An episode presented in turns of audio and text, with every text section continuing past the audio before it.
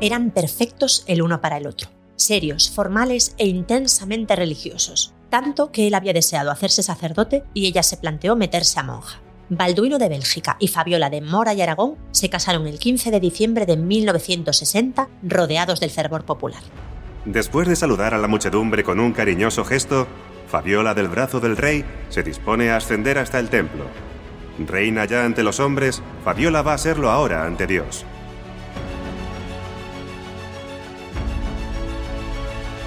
Fabiola y Balduino también recibieron el aplauso de sus respectivos gobiernos, que trataron de aprovechar la historia como propaganda para ambos países. En España, el gobierno de Franco se quiso servir de la ocasión para legitimar ante el mundo la situación política que vivía el país. Y por su lado, el gobierno de Bélgica, que acababa de perder el Congo, vio la boda real como la excusa perfecta para animar a su población y darle algo con que fantasear, una ilusión. Vamos, que en la boda de los reyes belgas intervinieron muchos más que los propios implicados. Se dice que en su noviazgo intervino incluso una monja casamentera. Un matrimonio en el que hubo rumores escandalosos, hermanos desleales, guerras, tormentas políticas y familiares, y en el que también, sí, estuvo presente el amor, una historia de cuento de hadas que también es historia de Bélgica y de España.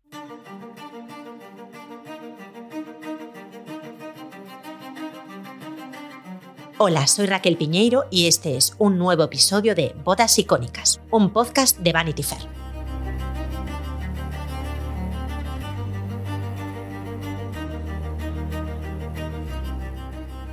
Balduino y Fabiola de Bélgica. Un día de septiembre, Madrid y el mundo entero se conmueven con la inesperada noticia mantenida en secreto. Balduino, el melancólico rey del Palacio de Laeken, y Fabiola de Mora y Aragón son novios.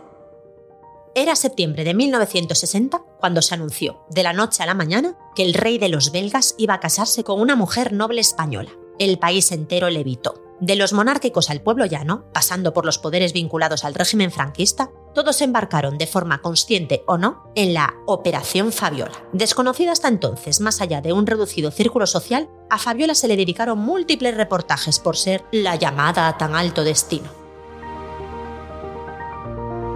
En aquella relación meteórica convergían tantos elementos propios de la época que resulta imposible no hacer un análisis sociológico. Está el rey que lleva 10 años en el trono, soltero, medio huérfano y algo tristón, y la española que venía a alegrar su vida y aliviar sus responsabilidades. Todo esto en un momento en el que España empezaba a abrirse al mundo tras duros años de autarquía, importando turistas y exportando mano de obra barata que iba a servir en casas o trabajar en fábricas en Europa. Todo esto formaba un relato redondo que había que utilizar. Al fin y al cabo, en 1960 no había muchas ocasiones en las que el nombre de España sonase por motivos positivos a nivel internacional. Carmen Gallardo, periodista y escritora. Significado mucho para el régimen franquista en ese momento una joven española que representaba todos esos valores que el régimen potenciaba fuera la elegida por un rey. Además, no olvidemos que había un debate en España por la propia monarquía española, había una parte que les encantaba de toda esa magia regia, ¿no? De tiaras y de vestidos, pero políticamente la monarquía dentro del régimen no estaba especialmente favorecida. Desde el principio hubo dudas sobre si aquello se trataba de un romance entre dos personas destinadas a encontrarse o de la operación diplomática y de imagen de una dictadura que empezaba a salir del aislamiento internacional. La visita de Eisenhower tuvo lugar en el 59. Puede que fuera un poco de ambas cosas. Desde España se presentó a Fabiola como la depuración de la española perfecta, según la moral del momento. De buena cuna, religiosa hasta la beatería, educadísima, agradable y correcta, una mujer como Dios manda. Su afabilidad y amor a la familia cobra para Fabiola especial significación cuando se trata de los niños. Es conocida su facilidad para urdir historias y cuentos infantiles capaces de absorber intensamente la imaginación de los pequeños. De forma menos halagüeña, la americana revista Time la describía como una cenicienta, una mujer joven atractiva, aunque sin una belleza deslumbrante, la chica que no podía atrapar a un hombre. Era una forma de verlo. Cuando se anunció su compromiso, Fabiola tenía 32 años, una edad en la que se consideraba que las mujeres de su época que no estaban casadas se habían quedado ya para vestir santos. Esto es algo literal en su caso, porque era tan creyente, tan fervorosa católica, que hasta se había planteado durante una temporada tomar el hábito de monja no llegó a hacerlo. sí se dedicaba, como se supone que debía hacer toda mujer de su clase, a la caridad, la sociedad y la vida familiar. Y su clase era una muy concreta y determinada, la aristocracia de la España del franquismo. Bueno, las familias de esa clase apoyaron al régimen, no vamos a no, no nos equivoquemos. A pesar de ser monárquicos, ¿eh? los aristócratas, Fabiola es una aristócrata, una mujer tremendamente religiosa que había renunciado casi al amor y, cuidaba enfermos en un hospital militar y ella representaba esos valores católicos tan importantes en el, en el franquismo. Su nombre completo era Fabiola Fernanda María de las Victorias Antonia Adelaida de Mora y Aragón, y había nacido en el palacete familiar del número 7 de la calle Zurbano, que en la actualidad pertenece al Ministerio de Fomento. Su vida estaba llena de comodidades y privilegios, desde disfrutar de un precioso jardín en casa en el que su madre iba enterrando a las mascotas familiares, hasta los veraneos en Zarauz. César Andrés Baciero, colaborador de Vanity Fair, presentador de Las Cosas de Palacio. Era la penúltima de los siete hermanos. Fabiola se crió en el palacio en el que nació, el de Zurbano de Madrid, y estudió en el Colegio de la Asunción. La guerra civil la pasó con la familia en Suiza, lo que le facilitó aprender varios idiomas. Alguna biografía la define como una niña muy discreta y obediente, siempre en segundo plano, muy modosita. Como buen ramillete de virtudes católico franquista, cuentan que se preocupaba por el servicio y los más desfavorecidos, La familia de Fabiola, los Mora y Aragón, eran monárquicos acérrimos, así que en cuanto se proclamó la República, partieron al exilio junto al rey Alfonso XIII, que había frecuentado el hogar de la calle Zurbano para jugar al bridge. Se instalaron en Biarritz a la espera de que los reyes regularizasen la situación, pero enseguida la República contó con el respaldo internacional y quedó claro que no había ninguna posibilidad de reinstaurar la monarquía. De hecho, Alfonso XIII y Victoria Eugenia aprovecharon la coyuntura para romper un matrimonio que hacía años que lo era solo de nombre la familia de Fabiola regresó pronto a su casa y a la nueva República Española.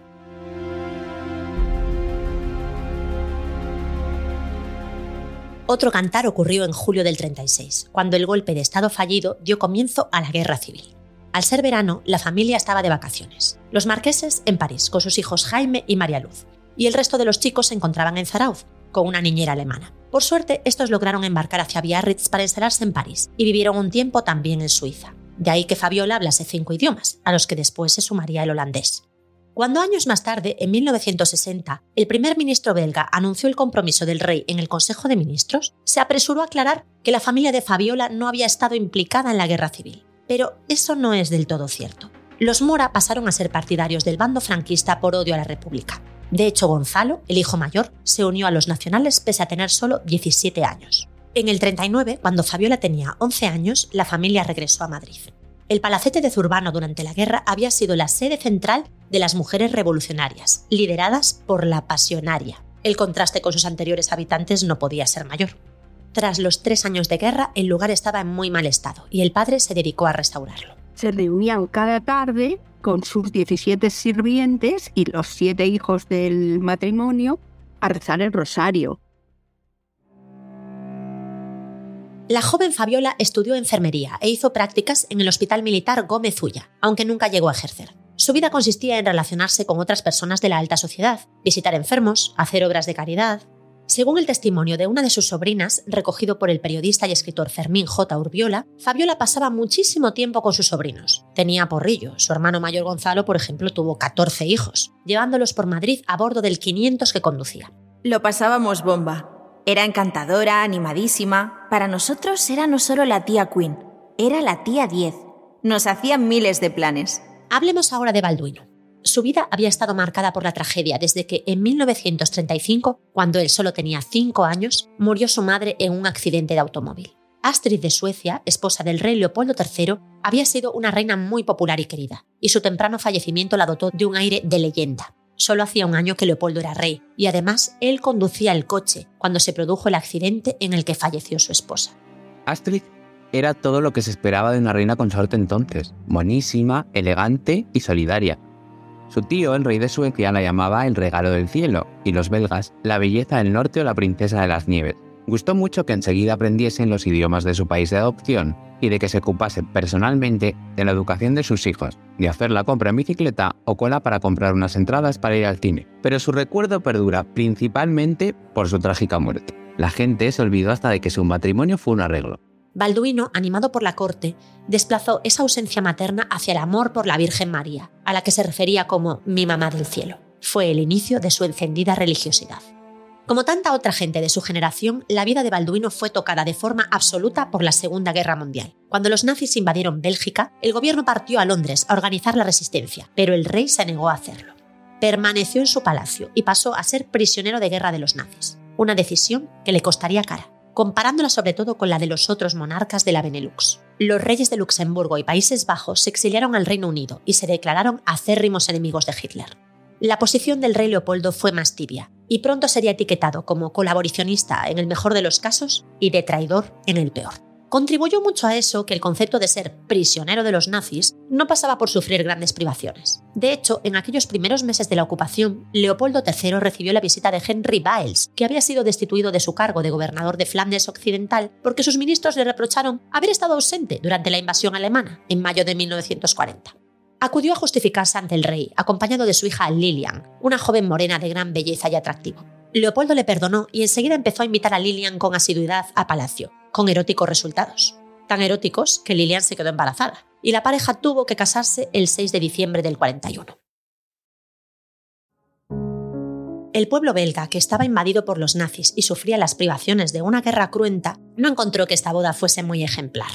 El monarca se casaba con una mujer 15 años menor que él, y además flamenca, lo que indignó a la población valona en una sociedad siempre tan dividida como la belga. Pero eso no fue todo.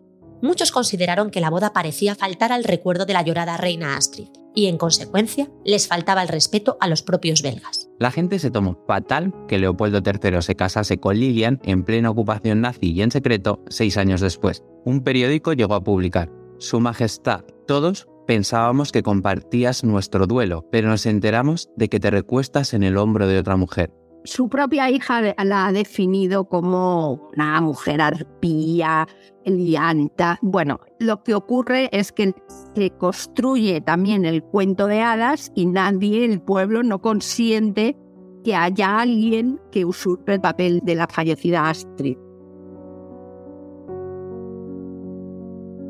La nueva esposa del rey, Lilian, pasó a ser el chivo expiatorio de quienes no querían atacar a Leopoldo III de forma directa, pero sí buscaron villano en una situación tan complicada. En el acervo popular, Lilian se convirtió en una trepa que había seducido al monarca con malas artes. El rey no llegó a Hey, it's Kaylee Cuoco for Priceline. Ready to go to your happy place for a happy price? Well, why didn't you say so? Just download the Priceline app right now and save up to 60% on hotels. So, whether it's Cousin Kevin's Kazoo concert in Kansas City, go Kevin, or Becky's Bachelorette Bash in Bermuda, you never have to miss a trip ever again. So, download the Priceline app today. Your savings are waiting. Go to your happy place for a happy price. Go to your happy price, Priceline. Ofrecerle nunca el título de reina. Solo se atrevió a darle el de princesa de Reti. Varios comercios sacaron el retrato de la difunta reina a los escaparates como reproche y a la otra la llamaron de todo. Usurpadora, aventurera. El mote más extendido era Lady Bacalao, porque era nieta de pescadores. A pesar de todo lo que se dijo sobre la pareja, el matrimonio fue feliz. Incluso Leopoldo diría que Lilian le había salvado de una depresión. Pero volvamos a centrarnos en Balduino. La formación y el carácter del todavía príncipe se vio afectada por el fin de la guerra y por lo que tuvo que vivir con 14 años. En 1944 los alemanes deportaron a la familia real, primero a Alemania y luego a Austria. Y cuando el país fue liberado, se desencadenó la llamada cuestión real. Un debate abierto en el país que dudaba si perdonar a su monarca por su tibieza con los nazis y se preguntaba si debía volver a ser el rey de los belgas.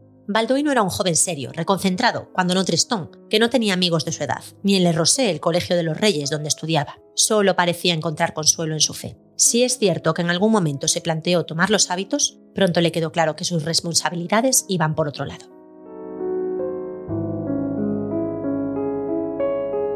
El 12 de marzo de 1950 se celebró en Bélgica un referéndum, en el que la pregunta era, ¿está usted de acuerdo con que el rey Leopoldo vuelva a asumir el ejercicio de sus poderes constitucionales? La campaña fue furibunda. Entre los partidarios del no se distribuyeron carteles de Stop Biles y pósters en los que se veía a la mujer del rey jugando al golf delante de prisioneros belgas en un campo de concentración. De nuevo, Lilian aparecía como la villana principal. Aunque después de tanto revuelo, el sí a la monarquía terminó imponiéndose con un 57%. Era un margen muy estrecho y con más votos de Flandes que de Bruselas o Balonia. En medio de una virulenta crisis, a Leopoldo se le dio una solución. Tenía que abdicar. Así se lo dejaron claro. Sire, vuestro hijo es nuestro rey.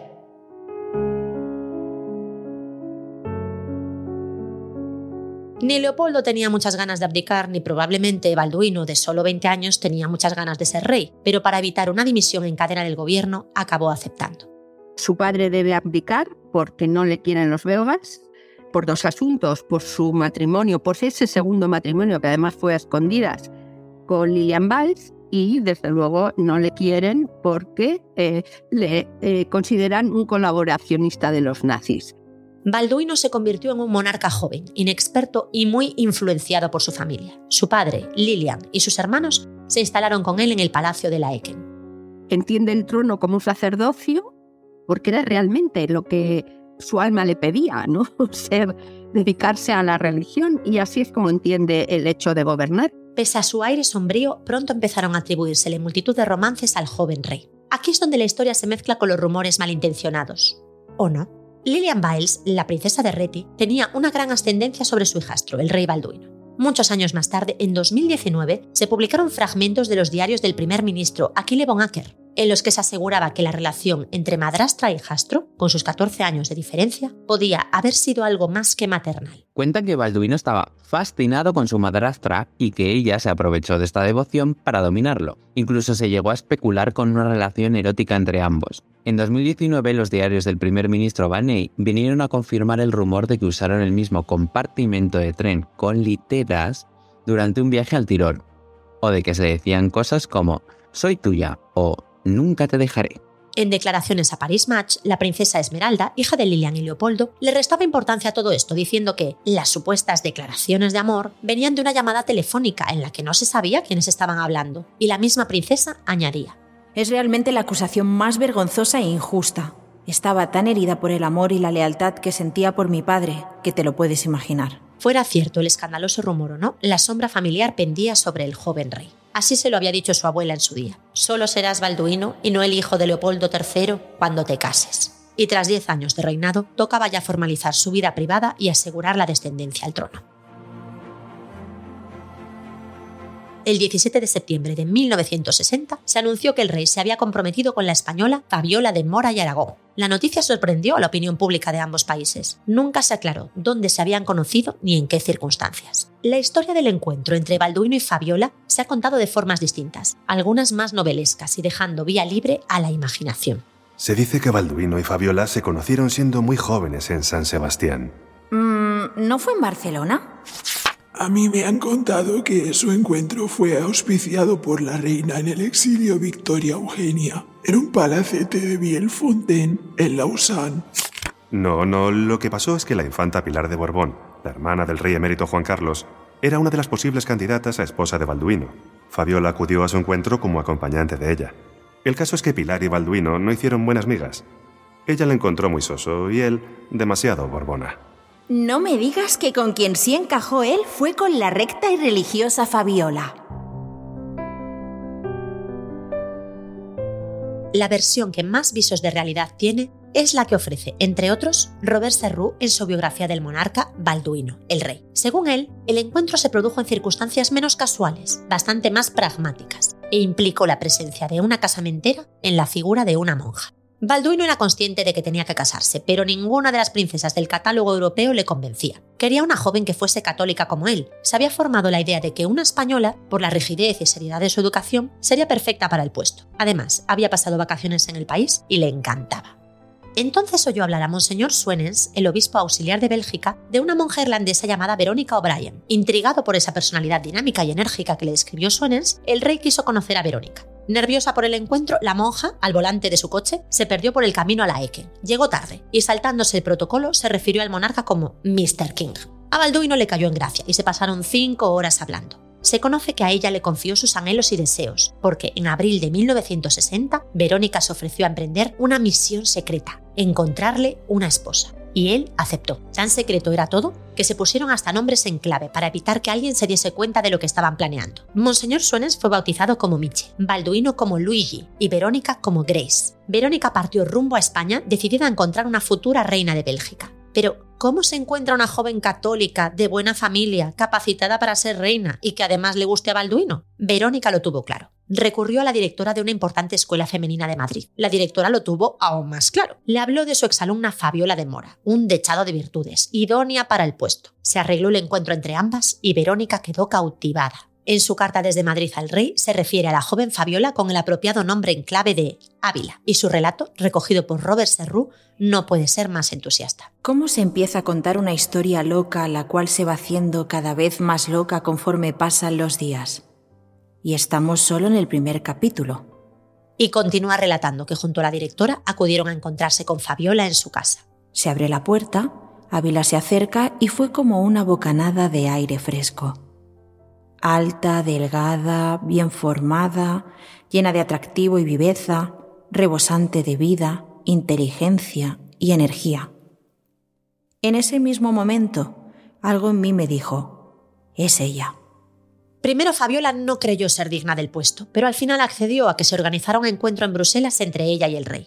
Allí quedó demostrado que tanto la monja como la directora del colegio habían tenido buen ojo y que ahí había una historia de amor en ciernes de la que todos saldrían beneficiados. Como eran dos personas de un catolicismo tan intenso, eligieron para su segundo encuentro el insólito escenario del santuario de Lourdes, en julio de 1960. El relato que hace Balduino en sus cartas es una armónica mezcla de romanticismo y religiosidad.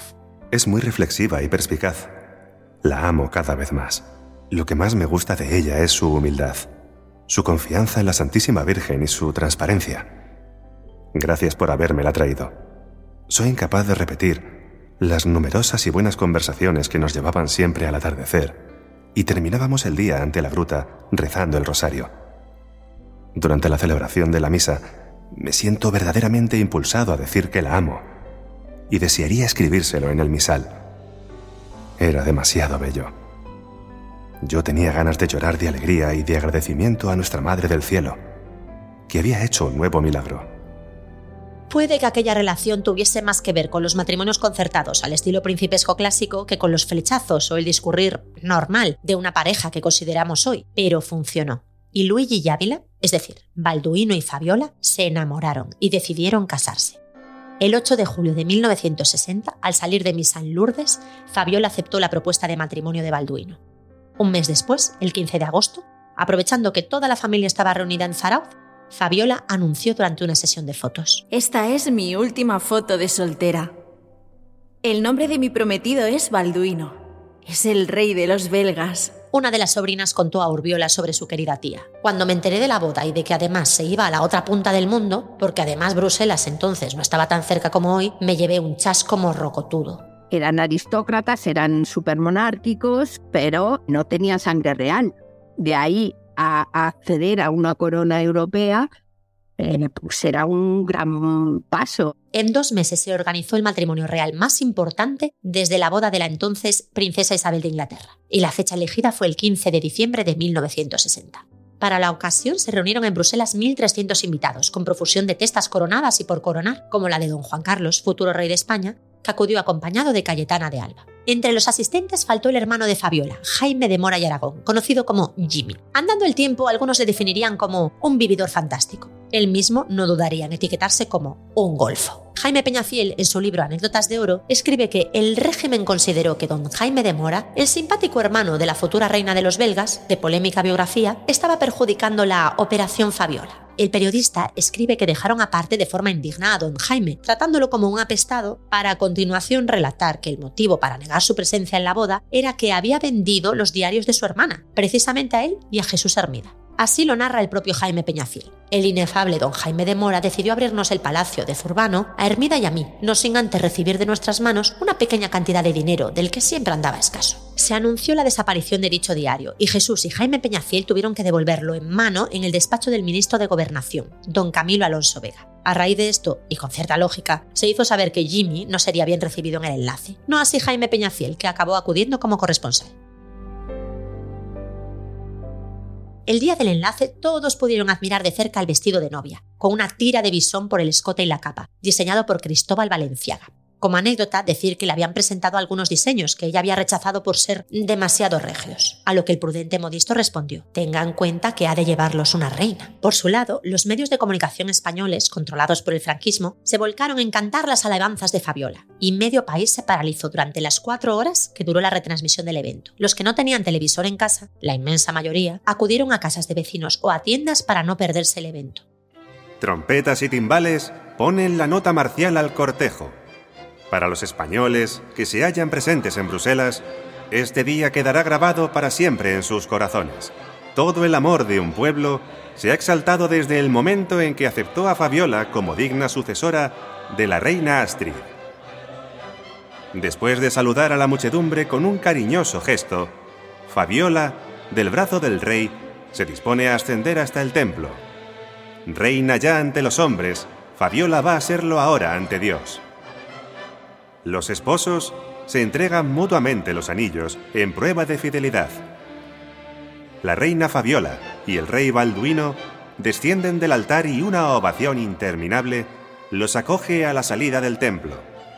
Dos jóvenes han unido sus destinos en esta memorable fecha. Dos jóvenes que son el rey y la reina. Se sienten felices ante la nueva vida que para ellos hoy empieza.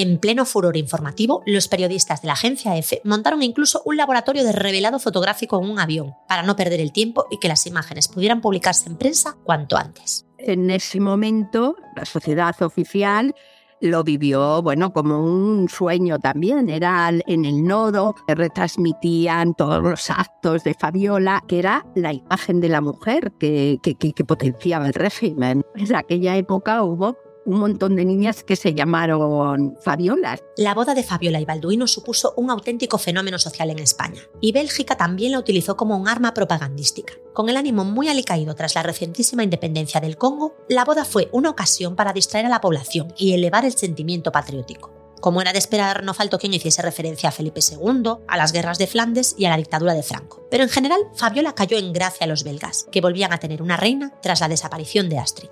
La historiadora belga Anne Morelli, en su libro Fabiola, un peón en el tablero de Franco, recuerda que si bien la boda y el matrimonio no sirvieron para que la dictadura franquista cambiase su imagen ante el mundo, lo que sí es cierto es que Fabiola y Balduino tuvieron una relación con Franco más allá de lo diplomático algo que Bélgica trató de ocultar por razones obvias. Le visitaron a menudo, almorzaron en el Azor y se escribieron cartas en las que el rey firmaba como tu devoto Balduino.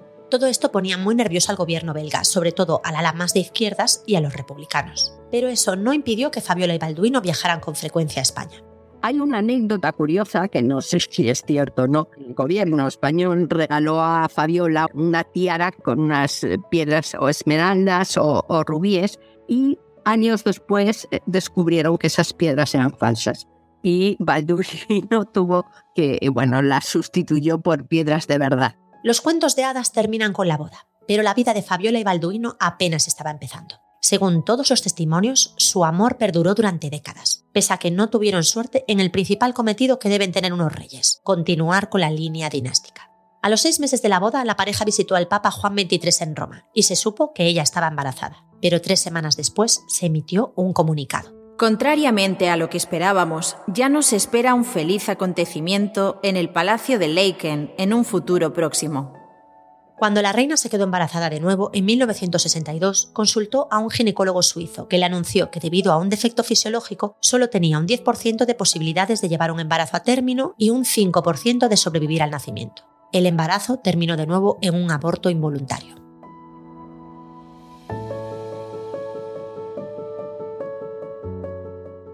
Fabiola lo intentó hasta cinco veces, incluso llegó a someterse a una operación para poder tener hijos, pero cada pérdida era un golpe muy duro para la reina. Así que después de este quinto aborto, la pareja se resignó a que nunca serían padres. Estas fueron las palabras que pronunció el rey. Nos hemos preguntado por el sentido de este sufrimiento. Poco a poco hemos ido comprendiendo que nuestro corazón estaba así más libre para amar a todos los niños, absolutamente a todos. Una mujer española de ese momento, ya no tener hijos era un fracaso, pero que una reina, un miembro de una institución que está fundamentada en la reproducción, no tenga hijos, pues es mm, tremendamente duro. Y en ese momento, la ropa su marido, en fin, es esa imagen angelical y todo eso, eh, la sociedad lo vivía arropando a los católicos, evidentemente, a esa pareja que era eh, ejemplar. Muchos años después, la propia Fabiola confesaría lo siguiente en una entrevista. Perdí cinco niños, pero he aprendido a vivir con ello. Por el contrario, se aprende de esa experiencia. Tuve problemas con cada embarazo, pero al fin seguía pensando que la vida es hermosa. Pronto quedó claro que como no tendrían descendencia, la corona pasaría al hermano menor de Balduino, Alberto, o en su defecto, y como tal vez hubiesen preferido los propios reyes, a su hijo, Felipe. De la misma forma que Fabiola tenía a Jaime de Mora como hermano canallita y autorreconocido oveja negra de la familia, Balduino tenía a Alberto. Alberto se había casado en el 59 con la italiana Paola Ruffo di Calabria, la princesa minifaldera, católica también, como tenía que ser. El matrimonio estuvo marcado por infidelidades mutuas y escándalos. Alberto y Paola eran todo lo contrario a los reyes católicos de los belgas, o al menos eso parecía. Eran dos disfrutones dentro y fuera de palacio. Se casaron jóvenes como consecuencia del subidón que genera el creerse enamorado para siempre.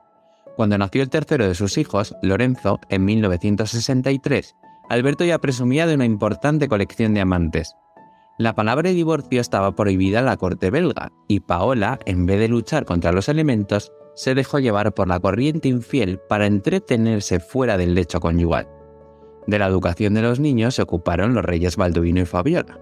La relación de 18 años de Alberto con una de sus amantes, Sibyl Celis Longchamp, dio un resultado que no podía ocultarse. Delphine Boel, una hija no reconocida al principio, pero legitimada años después. Y por su parte, Paola, ya considerada la princesa rebelde, fue fotografiada en Cerdeña abrazada al conde Albert Adrien de Munt. Y en el 65, cuando el cantante Adamo le dedicó el romántico tema Dolce Paola, la infidelidad a su todavía marido Alberto pasó a ser Vox Populi.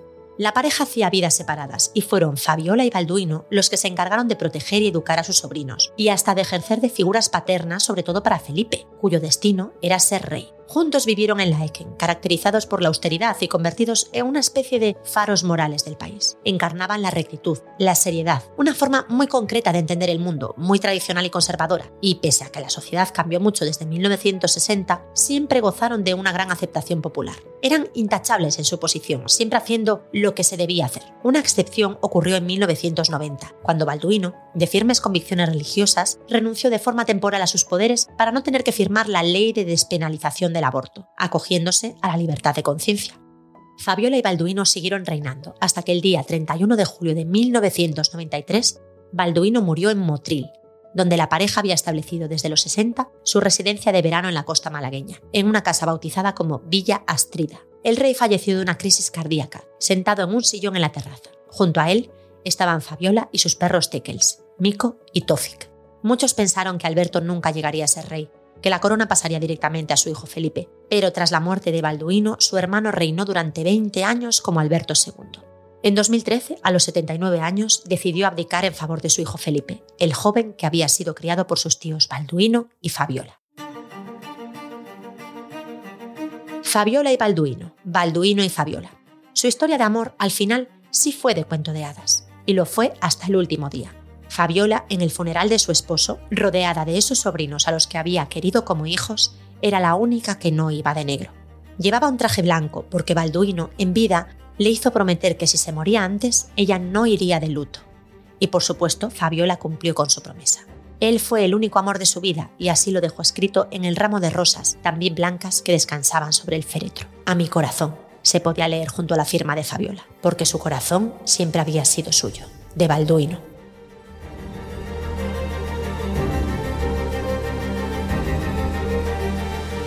Odas Icónicas es un podcast de Vanity Fair, producido por El Cañonazo Transmedia, escrito y presentado por Raquel Piñeiro, guion de Emma Musol. dirige y edita José David del Puello, Sune.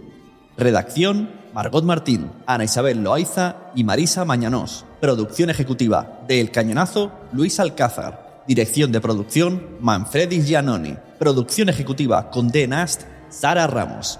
Supervisión editorial Vanity Fair, Mónica Parga. Diseño visual, Cristian Migueliz. Agradecimientos a Paloma Rando. Con las voces de Lidia Amanda Montiel y Carlos Ruiz Pernías, grabadas en los estudios Lando, en Madrid.